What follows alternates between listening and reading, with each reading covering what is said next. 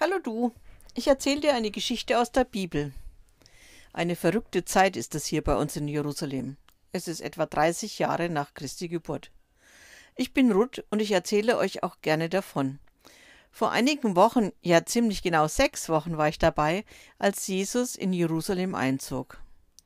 Das war wirklich beeindruckend. Da kommt Jesus auf einem Esel zum Stadttor hereingeritten, auf einem kleinen Esel. Die Römer, die hier das Sagen haben, die kommen auf Pferden angeritten, oft im schnellen Galopp, und wir einfachen Menschen müssen schauen, dass wir uns schnell in Sicherheit bringen in den engen Gassen von Jerusalem.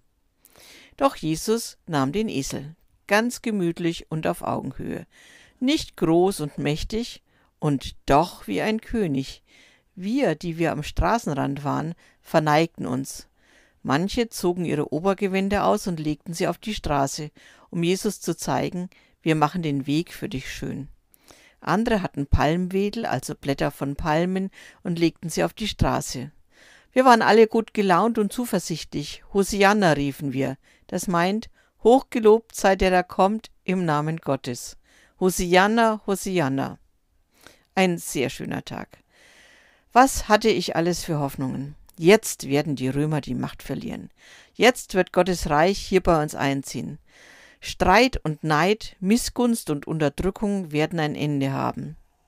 So hoffnungsvoll war ich damals beim Einzug von Jesus in Jerusalem. Doch schon ein paar Tage später war alles ganz anders. Jesus war tot, gekreuzigt als Gotteslästerer. Unfassbar.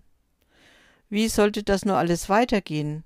Wo waren meine hoffnungsvollen Gedanken nur geblieben?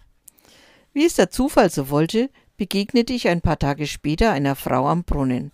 Ich konnte mich erinnern, sie beim Einzug von Jesus in Jerusalem gesehen zu haben. Eine Frau, die wohl zu der engen Freundschaftsgruppe um Jesus herum gehörte. Die Frau, später habe ich erfahren, dass sie Maria Magdalena heißt, diese Frau stand ganz still da den Blick auf den Boden gerichtet und wartete geduldig, bis sie in der Reihe war. Ich ging näher hin und fragte sie Bist du nicht eine Freundin von Jesus gewesen? Erschreckt schaute sie mich an. Psst, was willst du von mir? flüsterte sie. Ich will wissen, wie es dir oder euch allen geht. Alle Hoffnungen auf eine andere Welt sind ja jetzt wohl vorbei. Psst, wisperte sie wieder, nicht so laut und nicht hier. Ich warte auf dich, wenn du mit Wasserholen fertig bist. Kennst du den kleinen Durchgang an der kurzen Straße? Klar, sage ich, dann bis später. Das war ja seltsam. Doch als ich mit Anstehen und Wasserholen fertig war, da stand sie wirklich an dem kleinen Durchgang und wartete auf mich. Ich freute mich. Wie geht es dir? fragte ich wieder. Ach, ich bin ganz durcheinander. Sicherlich hast du mitbekommen, dass unsere Hoffnung, unser Freund Jesus am Kreuz gestorben ist, erzählte Maria Magdalena. Ja, sagte ich, es war einfach furchtbar.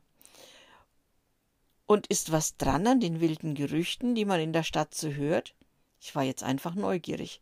Es gab nämlich Menschen, die erzählten, dass Jesus nicht mehr tot sei. Maria Magdalena schaute erschrocken auf. Psst, sprach sie leise weiter. Nicht so laut. Ja, Jesus lebt. Er ist auferstanden. Ich habe ihn selbst gesehen. Am Ostermorgen wollte ich zu seinem Grab gehen, doch das Grab war leer, und ein Mann, den ich zunächst nicht erkannte, sprach zu mir. Jetzt weiß ich, dass es Jesus war. Und auch andere Freunde von uns haben Jesus getroffen. Und er hat mit uns geredet, so wie früher. Ja, das ist mal was Verrücktes, sagte ich. Und du bist ganz sicher? Ja, ganz sicher, Jesus lebt, er ist auferstanden. Das ist ja toll, sagte ich. Und warum flüsterst du dann so?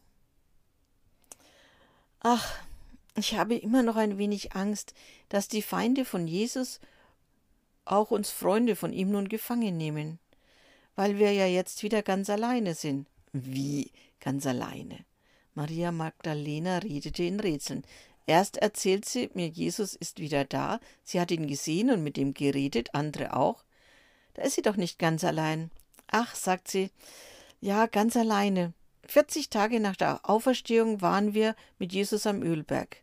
Er erzählte uns schon wie früher vom Reich Gottes, und wir hatten Hoffnung, dass doch alles so wird, wie wir es uns die letzten Jahre erträumt hatten. Doch Jesus mahnte uns, habt Geduld, sagte er. Gott, mein Vater, wird euch einen Mutmacher schicken, seinen Heiligen Geist. Dieser Mutmacher wird euch begleiten, er wird euch Kraft geben. Ihr seid nicht mehr alleine. Als Jesus das gesagt hatte, da kam eine Wolke und hüllte ihn ein. Wir konnten ihn nicht mehr sehen. Wir starrten zum Himmel, kein Jesus mehr da. Da entdeckten wir zwei Gestalten mit weißen Gewändern. Es waren wohl Boten von Gott. Die fragten uns, was steht ihr da? Und seht nach oben. Jesus ist jetzt bei seinem Vater im Himmel, und eines Tages wird er wieder zurückkommen. Mit offenem Mund habe ich Maria Magdalena zugehört. Ja, das ist eine Geschichte, eine wirklich ganz besondere Geschichte. Neugierig fragte ich sie, Habt ihr den Mutmacher schon bekommen? Wie fühlt er sich denn an? Maria Magdalena schüttelte den Kopf ganz verzagt.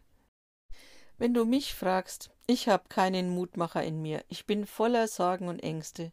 Wie soll es nur weitergehen mit der Sache Jesu? Hastig nahm Maria Magdalena ihren Wasserkrug. Ich muss zu den anderen, die machen sich sonst Sorgen, wenn ich nicht bald komme. Einen schönen Tag wünsche ich dir, Ruth. Vielleicht sehen wir uns ja mal wieder. Und schon war sie verschwunden. Da fiel mir ein, ich hatte ja auch noch einiges zu erledigen.